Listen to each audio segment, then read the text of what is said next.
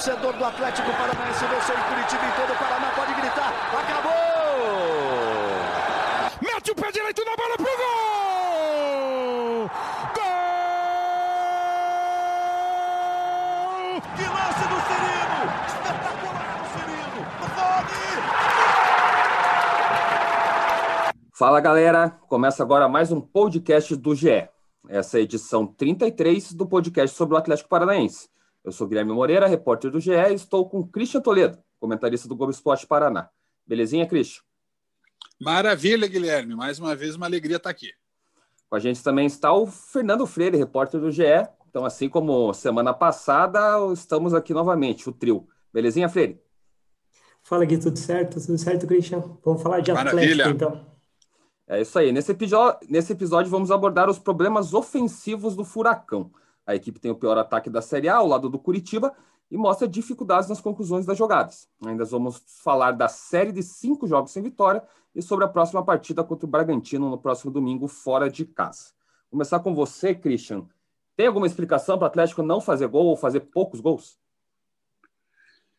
Então, é, o problema ofensivo às vezes não reside apenas nos atacantes. A gente sabe disso, vocês que inclusive têm um, um estudo aprofundado sobre tática, sobre scout de jogo, a construção ofensiva ela parte do seu campo de defesa. E o Atlético, e é interessante isso, para dizer que nenhuma fórmula é, é mágica no futebol, podia-se dizer, não, o Atlético é um time ofensivo porque ele sai jogando com a bola dominada desde o primeiro toque no goleiro, né? Essa saída curta é, pelo chão. E o Atlético está tendo uma dificuldade tremenda de transição, é, e mesmo fazendo isso, não está conseguindo é, ser um time plenamente ofensivo e até mais, né? Ser um time que faz gols. É, o que o Atlético tinha de ultra ofensivo no ano passado, de transição rápida, de construção de jogadas, de uso de velocidade, hoje o Atlético não tem. Hoje o Atlético é um time lento. É, é, são raros os momentos em que o Atlético consegue impor velocidade, mesmo tendo um velocista no ataque, que é o cara do Eduardo. Eu acho que passa muito pelo primeiro, pela primeira posição no meio campo. Para mim, é, essa posição ela é fundamental para a construção das jogadas. Se você tem um cara diferente no seu time, como o Atlético tinha o Bruno Guimarães, é difícil ser repetitivo nesse caso, mas é inevitável. O Bruno fazia os três papéis do meio campo, né? É, no momento em que o Atlético foi campeão da Copa do Brasil, ele até se revezava ou com o Wellington ou com o Citadini, então o Atlético tinha muita mobilidade no seu meio-campo. Mas o Atlético, graças a isso, tinha uma saída muito qualificada. Hoje, o que acontece? O Atlético tem dois compartimentos muito divididos, né, que são os quatro zagueiros até o primeiro volante e daí da turma para frente. E esses, é, esses dois blocos, eles não conseguem conversar muito entre si. Então, o Atlético chega ao ataque aos trancos e barrancos. E por que, para mim, a primeira posição do meio campo é decisiva? Porque se ela vai para um jogo burocrático, para um jogo de passe curtinho, domino, recebo e toco ou de lado ou para trás, o time vai junto nesse ritmo, andando para trás ou para o lado. E eu acho que o Atlético tem hoje o Wellington num momento de queda física e técnica, inclusive pode até encerrar a passagem dele pelo Atlético. E o Richard me parece um jogador tão burocrático quanto. Enquanto o Eric tem que jogar na lateral direita, o, Autori poderia pensar em testar outras opções. Principalmente o Jaime Alvarado, que a rigor jogou muito pouco na dele porque mesmo quando ele entrou jogando na dele, ele foi obrigado a ir para a defesa para recompor é, situações táticas do time. Freire, é, acho que um dos poucos legados que o, que o, Eduardo Barros teve nessa passagem pelo Atlético né, durante essa temporada foi a dupla Christian e Eric no meio do campo, né, que dá um pouquinho mais de velocidade e até agressividade nesse meio campo do Furacão. Você concorda que essa ida do improvisada, né, durante quase toda a temporada do Eric para a lateral direito prejudica também a questão da construção ofensiva do Atlético lá do meio do campo? Concordo. Eu, eu, concordo com tudo que o Christian falou. Acho que o principal culpado, o principal motivo para o ataque não funcionar é essa saída de bola. Pesa muito ali o Wellington e o Richard, né? Nenhum tem esse passe de qualidade, nenhum consegue fazer essa transição muito rápida. o Eric e o Christian, quando jogaram, mesmo com um primeiro volante ali, eles deram essa qualidade, conseguiram ajudar nessa transição. A partir do momento em que o Eric vai para a lateral direita, o Eric já não rende tanto, o Atlético acaba já ficando refém ali na saída de bola, porque com o Jonathan, mesmo o Jonathan é, mais velho, longe da, da forma física ideal, ele tem qualidade para fazer essa saída e, e, adaptado também à lateral direita, coisas que o Eric não está. É, enfim, eu acho que é, pesou muito é, essa, esse deslocamento do Eric para a lateral. E uma outra coisa que acho que, além do Richard e do, do Wellington não, não, não conseguirem fazer esse papel na saída de bola, o Léo Cittadini está muito longe do, do, do, jogador que ele já mostrou que é Concordo. do ano passado, por exemplo. Enfim, a, a, acaba ficando muito sobrecarregado. É lógico que se o Christian até comparou em relação ao ano passado, né? É, é muito mais fácil você criar uma jogada para o Rony ou para o Marco Rubens. Você vai jogar uma bola na área, o Marco Rubens provavelmente vai fazer o gol. É, para o Kaiser, você vai precisar jogar duas, três, quatro bolas para ele conseguir fazer o gol. Né? O, nível do time desse ano, se, se for comparar ali, é, o Renan Lodge por Abner, é, Bruno Guimarães por Christian, Rony por Carlos Eduardo e o, o Marco Rubens pelo Kaiser, enfim, a, a queda de, de, de, nível do Atlético do ano passado para cá é, é absurdo, do, do, ano retrasado para cá, né? Mas é, alguns jogadores aí acabaram caindo de produção até por ter, terem perdido esses companheiros, né? Como eu falei, né? Muito mais fácil você lançar uma bola para o Rony, ele vai lá driblar um, o zagueiro e vai fazer o gol. O Carlos Eduardo vai precisar de duas, três, quatro bolas para conseguir produzir alguma coisa. Enfim, eu acho que é um problema que começa lá atrás mas a, a queda de, de, nível do Atlético do ano passado para cá acho que reflete muito nessa questão ofensiva esse ano.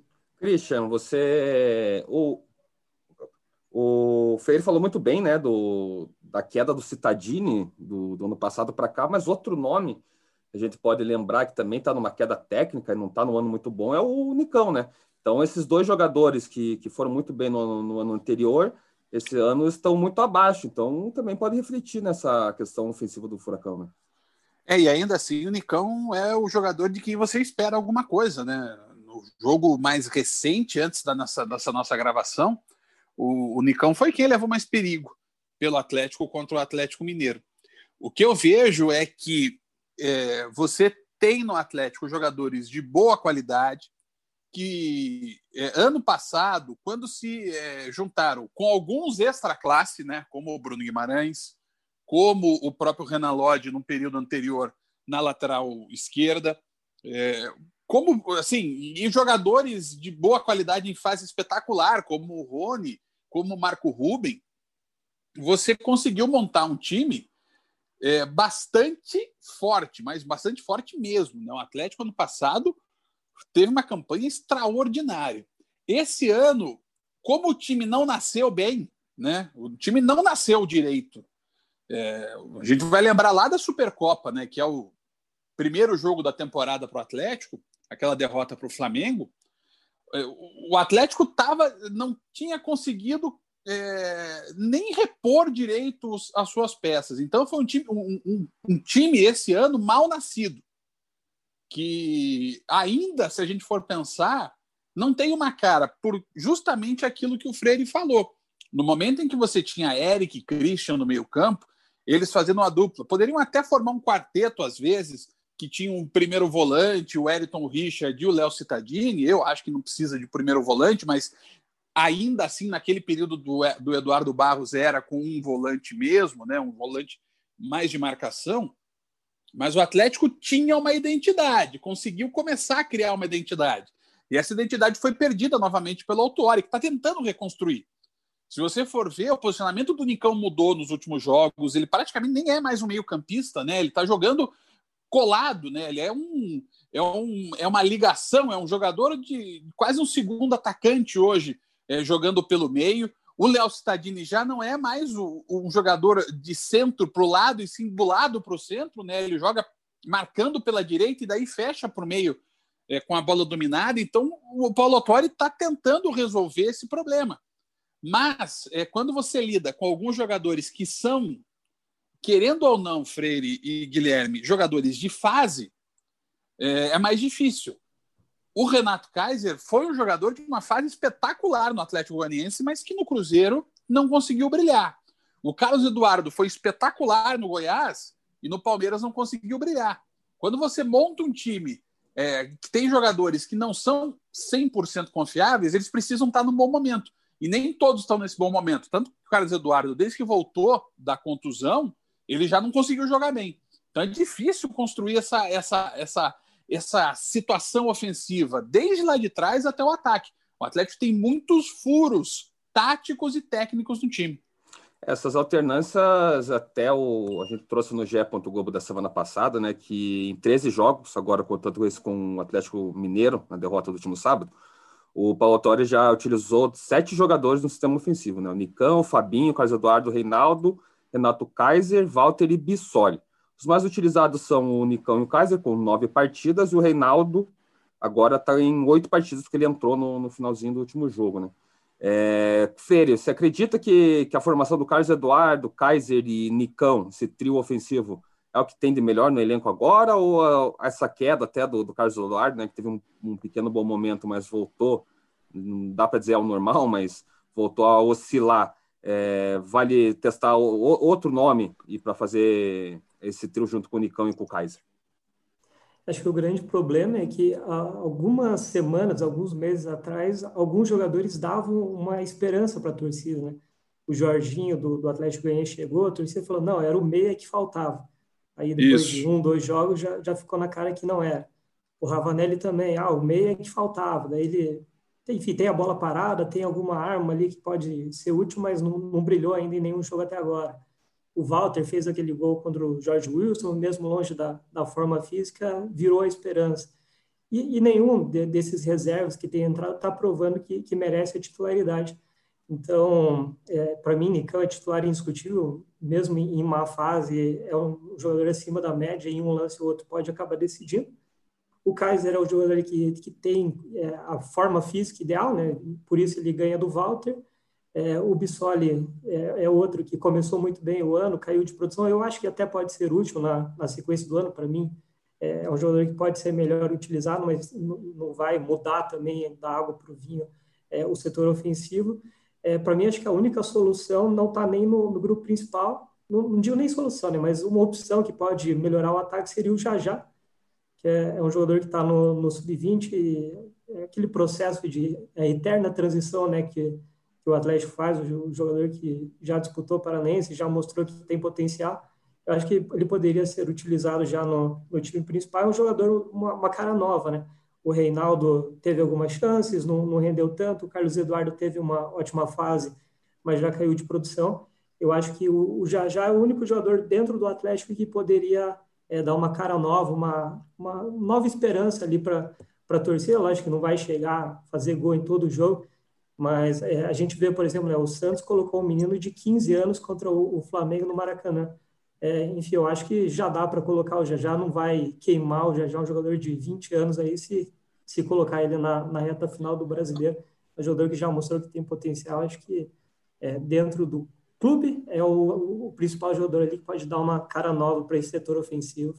Ainda teve Agora, a perda eu... do, do Vitinho também, né? Que, que infelizmente né, teve um problema, ficou, chegou a ser internado no hospital e esse ano não volta mais, só no ano que vem, né? É, tá retornando agora a, a via ao clube, né? Só um parênteses, o, o, o Jajá tem 19 anos, né? eu falei 20 porque ele tá no sub-20, mas tem 19 anos só. Eu você... tenho uma ideia, viu, Guilherme, se me é, permite. Você, não, é você mesmo que eu ia pergunta. chamar. Era você mesmo que eu ia chamar é. para falar do, desse trio ideal, né? Quem que você acha que, que, que, pode ser útil? Ou quem que é o titular hoje em dia do, do Atlético que pode tentar mudar alguma coisa? Olha, eu sou muito sincero. É, o Nicão é um, os outros dois eu não tenho certeza. Eu confesso que eu não tenho certeza, porque o Kaiser ele, ele é o que mais é, tem condições hoje, né? Mas ao mesmo tempo ele está tendo alguns jogos bem abaixo do que se imaginava. É, o, Kaiser ele precisa de um time azeitado. Você vai lembrar que no, os melhores momentos do Kaiser são quando o Carlos Eduardo joga bem. E daí os dois formam uma parceria que é muito eficiente em alguns jogos. Mas isso não seguiu, porque o Carlos Eduardo saiu e aí o Kaiser já diminuiu é, a sua participação em alguns jogos. Nas últimas partidas, ele praticamente não pegou na bola. O Walter, tecnicamente, sobra, mas sobra muito em relação a todo mundo. Mas ele não está ainda em forma. E vamos ser sinceros, Guilherme. Não dá para você exigir de um cara que ficou dois anos parado e com todo o histórico que o Walter tem, que ele vá voltar e três meses, quatro meses, né? Que ele voltou em agosto, quatro meses depois, ele vai estar tá jogando o fino da bola e entrando em forma absoluta. Mesmo é, numa forma que, convenhamos, o Walter tem diferente de outros jogadores. Então, talvez tenha que ser o Kaiser, nesse momento, de todos que o Atlético colocou no ataque, o que fez as melhores partidas foi o Carlos Eduardo, no brasileiro. O Fabinho foi bom em um jogo, o Reinaldo foi bom em outro jogo, mas não conseguiu repetir. O, o Bissoli é muito inconstante, e até isso é justificável por conta da juventude, né? Você fala do Jajá, né, Freire? que o Atlético não aposta nele, mas aposta no Bissoli, que é tão jovem quanto.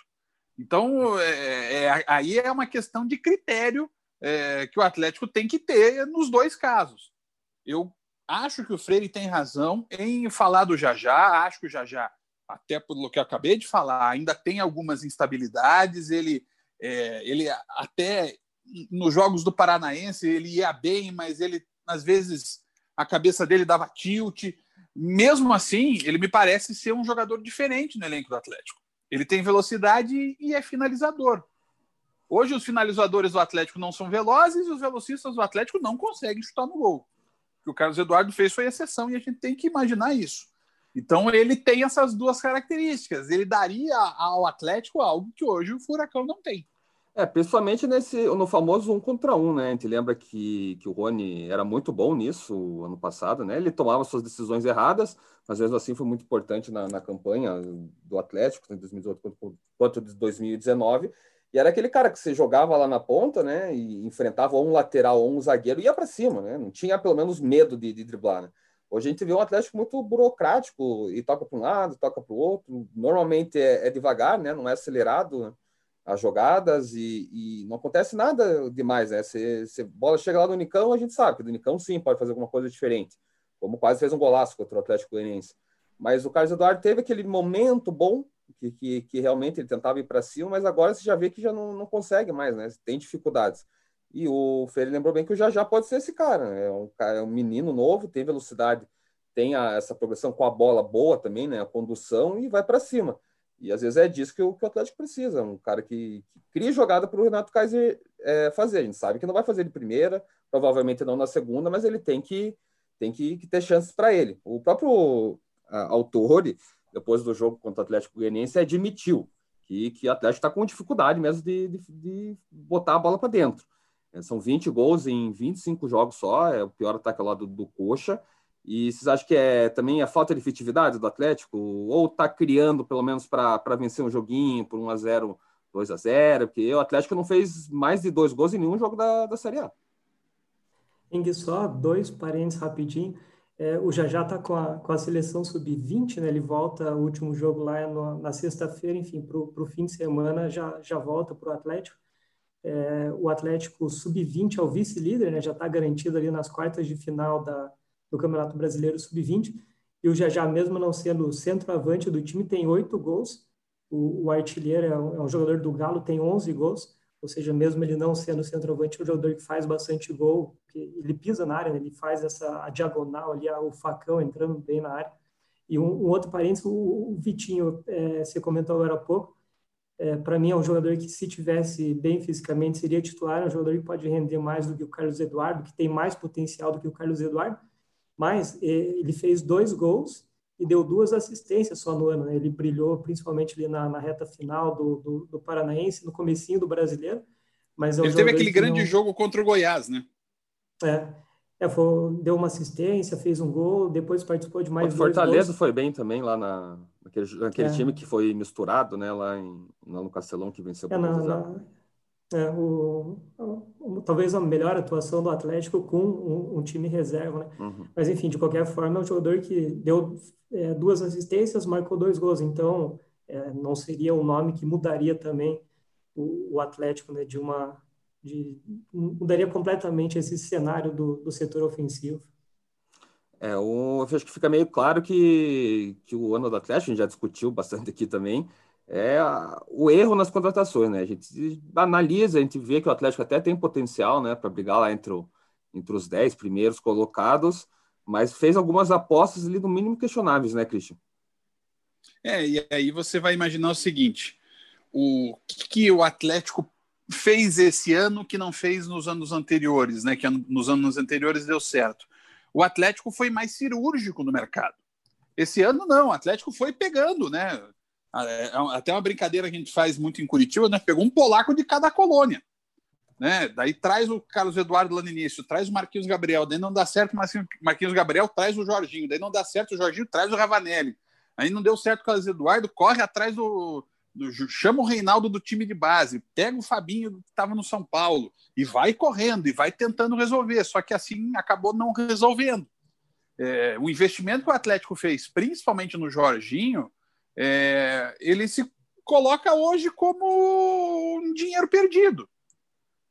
O Jorginho possivelmente é, vai voltar a jogar mais com mais constância só no Campeonato Paranaense do ano que vem. Porque talvez o time principal do Atlético fique focado na Copa do Brasil, que deve ser o, o caminho do Atlético desde o início da temporada, e, e Copa Sul-Americana, se chegar a, a, a essa vaga. O fato é que o Atlético foi empilhando peças quando deveria, na verdade, fazer o que sempre fez: monitorar muito bem o mercado para trazer o jogador certo. Óbvio que isso nunca é, dá, dá 100% certo. A gente estava gravando o podcast da, da Tribuna do Paraná e estava lembrando do Morro Garcia. O Atlético também fez um baita investimento nele e deu errado.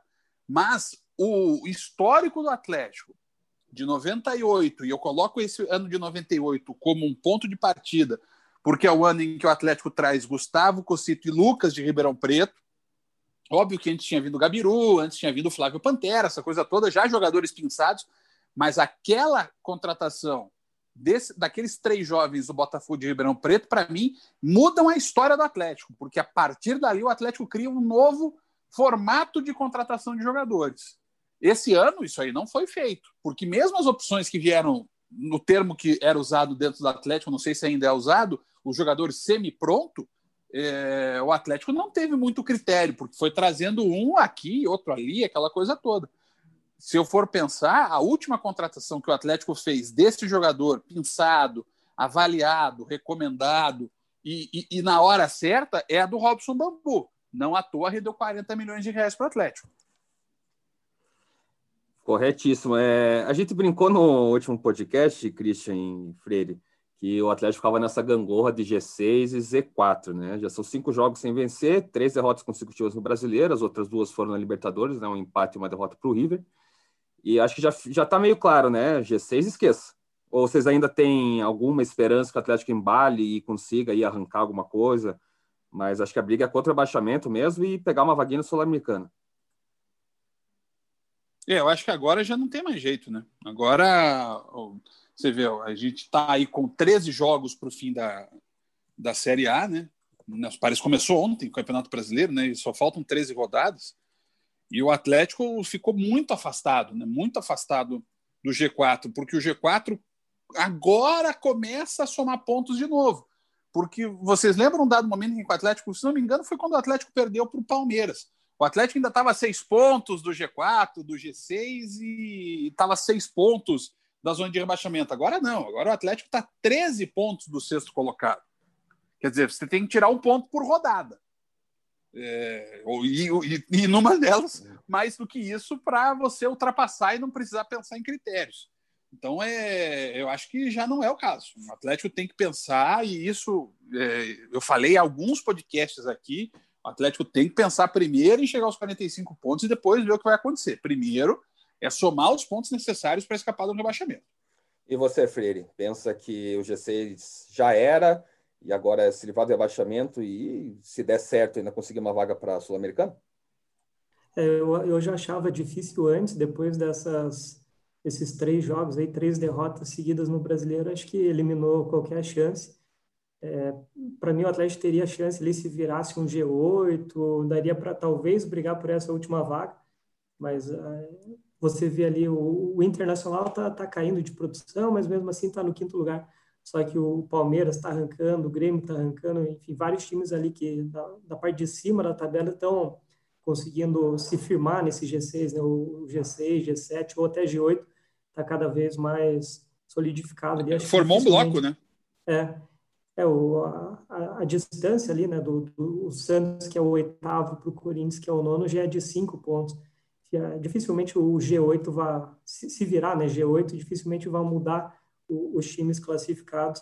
Enfim, acho que a, a, luta do Atlético mesmo vai ser para permanecer na, na Série A e, e de quebra, né, porque a, a diferença hoje do 12 colocado para a zona de rebaixamento, o 12 é o último que vai para a Sul-Americana, é de seis pontos. Então, o Atlético está hoje três pontos atrás do 12 acho que dá para brigar por, por Sul-Americano, tentar aí é, mais um, um, ano seguido, né, disputando uma, um torneio continental, mesmo não sendo a Libertadores, é, é importante para a marca e financeiramente, tudo. Enfim, acho que o, o, desafio do Atlético, o objetivo do Atlético vai ser esse, terminar ali na 12 posição para cima para garantir uma Sul-Americana. Buscar o bi da Sula, né? É, no próximo jogo, o Atlético enfrenta o, Bragantino fora de casa, lá em Bragança Paulista. Tem o retorno do Thiago Heleno e do Wellington, né? Que vieram de suspensão. A gente não sabe se o Wellington vai para esse jogo. Pode ser a despedida dele até contra o, o Bragantino, já que o contrato dele é até o final do ano. Ainda tem um Vasco dia 26 de, de dezembro, mas é possível que nem jogue contra o Vasco também. E tem duas dúvidas, né? O Pedro Henrique e o Eric saíram contundidos no jogo contra o Galo, o Eric, inclusive, de maca. O que vocês pensam, primeiro você, Christian, sobre esse jogo contra o Bragantino fora de casa? É um jogo difícil, porque se você for pensar, o, Bragantino vem melhorando, né? É, tecnicamente tem um time de boa qualidade. Eu acho que a gente fosse olhar e colocar no papel, hoje estaria é, numa situação muito semelhante, né, em termos de qualidade do Atlético, mas o Bragantino descolou, claramente descolou do grupo da parte de baixo. É, tem hoje 31 pontos, e assim, o Bragantino tem um, uma é, soluções é, técnicas melhores do que o Ceará, melhor que o Atlético Goianiense, melhor que Fortaleza e até melhor que o Corinthians. O Corinthians talvez não tenha um jogador hoje diferente como o Claudinho é no Bragantino. Então é um jogo muito complicado, bastante complicado. É, não vejo muita diferença no jogo estar tá com portões fechados, porque já em Bragança não tem sempre muito público, então não vai mudar nada. É um jogo bem difícil para o Atlético, é um jogo bastante complicado. É, e isso é que me preocupa, porque o Atlético depois tem alguma uma sequência com partidas complicadas, né? Vai ter que daí decidir contra Atlético, Vasco e o próprio Curitiba. Aí vão ser três jogos que o Atlético vai decidir a vida dele. Né? E você, Freire, é, pensa que um pontinho já tá bom lá em Bragança ou tem que pensar na vitória mesmo? Já que é um confronto direto, né? O, o Bragantino também está nessa luta aí contra o rebaixamento. Um pouquinho acima da, da zona, igual o Atlético, mas está tá na, tá na briga, né? O Bragantino já abriu três pontos para o Atlético. Estava vendo os números aqui, já que a gente falou do Atlético. O Atlético tem 20 gols no, no campeonato. É, só o Claudinho tem 10 gols, ou seja, o Claudinho marcou metade do que o, o time inteiro do Atlético marcou no, no campeonato inteiro. Né? Enfim, acho que mostra aí um pouco a importância do Claudinho, mas também a, a dificuldade do Atlético no setor ofensivo. É, o, o, Bragantino não perde a seis jogos, é, sofreu apenas uma derrota nos últimos dez jogos do Brasileiro. Enfim, é um time que vem em ascensão é, começou muito mal, né? Existia a expectativa que o Bragantino brigaria lá na parte de cima da tabela por todo o investimento, é, mas está se mostrando ali um time sólido, conseguiu evoluir, vai brigar provavelmente por, por Sul-Americana. Não vejo também o Bragantino entrando na, na briga por Libertadores. É, é, é o jogo que o Atlético precisa de qualquer jeito vencer, né? Porque se o, os resultados estão ajudando muito o Atlético, né? O Vasco não ganha mais, o Coxa não ganha, o Goiás está reagindo, mas é um time que estava muito afastado. O, o, Botafogo já vem de uma sequência grande de derrotas. Enfim, os resultados estão ajudando o Atlético, mas a distância já é de três pontos. Se o Atlético não ganhar esse jogo aí, provavelmente vai, vai ficar muito pertinho da, da zona de rebaixamento e, e numa reta uma reta final aí que começa a ficar cada vez mais complicado, né? Porque não tem torcida, não tem um diferencial que você possa ali para dar um gás extra na, na reta final. É, enfim, acho que o, o empate é, em condições normais seria um bom resultado, porque o, o Bragantino está em uma evolução muito grande. mas até pelo, pela proximidade da zona de rebaixamento, eu acho que o Atlético tem que ir lá para tentar vencer, tentar uma, uma postura ofensiva, marcando firme ali, mas tentar é, agredir né, o Bragantino desde o começo. É, enfim, eu acho que o, o Bragantino acaba entrando como favorito por toda essa evolução, está sendo um time muito mais equilibrado, mas eu acho que dá para o Atlético surpreender lá, sim. Christian, é, para fechar a última pergunta para você, você acredita que esse confronto são das duas decepções do Campeonato Brasileiro? Porque a gente imaginava que os dois iam brigar entre os 10 ali, pelo menos, né? Olha, é duro, né? É duro. É, o, o, torcedor, é, eu entendo às vezes até pelo lado passional do torcedor, que ele, né, ele às vezes nos critica, é, fala, reclama, às vezes fala, ah, vocês torcem contra, mas olha, gente. É... Só às vezes estava bom, hein? É, é, é porque eu leio só às vezes. É, mas assim, é, é de, de, quebrar essa, essa, história de ficar cobrindo sua derrota. É, e, e, eu estou muito preocupado com a situação do futebol paranaense na Série A e também na Série B, que, que nem é o tema aqui do nosso bate-papo. Mas eu temo chegarmos a um Atletiba, e aí são quatro rodadas, né? Daqui a quatro rodadas, é, mas eu temo chegar em um Atletiba de, de características desesperadoras. Porque, infelizmente, o que mais me preocupa, sabe, é, a gente discutiu muito a questão tática, até a questão técnica, mas o Atlético me pareceu que é, abdicou um pouco da temporada depois daquela sequência de quatro vitórias porque se imaginou, e isso até foi falado hoje no Sport TV, é, é uma, era uma sensação que o pessoal tinha também fora daqui, que quem chegasse naquele momento quem tinha 28 pontos, e aí estava Fortaleza, sabe? Tava o Bahia, o Atlético. Ah, não, esses aí já não vão correr mais risco. E o Atlético meio que se acalmou, usou toda a sua carga é, de motivação para os Jogos da Libertadores, buscou essa motivação, até talvez de onde não tivesse, e aí não deu. Ah, agora vamos esperar chegar 2021. E o Atlético praticamente não competiu. Não, tô aqui dizendo, ai, não tem raça, porque eu já disse isso aqui em podcast. É, eu acho que essa discussão se tem raça ou não tem raça não é o caso. Mas você pode competir mais. Você pode ter mais intensidade. E o Atlético perdeu essa intensidade. No jogo contra o Atlético Mineiro, foram 12, 13, 14 minutos de intensidade. Aí o domínio foi até uns 20, mas daí já sem criar muita coisa, e a partir dos 20 o Atlético Mineiro é, dominou e correu pouquíssimo risco. Então, é isso que me preocupa. A gente precisa ver reação, indignação. É, tem técnicos que falam muito esse termo, é, que às vezes falta indignação ao jogador. Quer dizer, aquela coisa de você. É, peraí, não dá para ficar desse jeito que a gente está aqui. Nós temos que fazer mais. Não é pensar, não, a gente tem qualidade e resolve na hora que a gente quiser. Não, você tem que competir, você tem que disputar, você tem que ser intenso o tempo inteiro.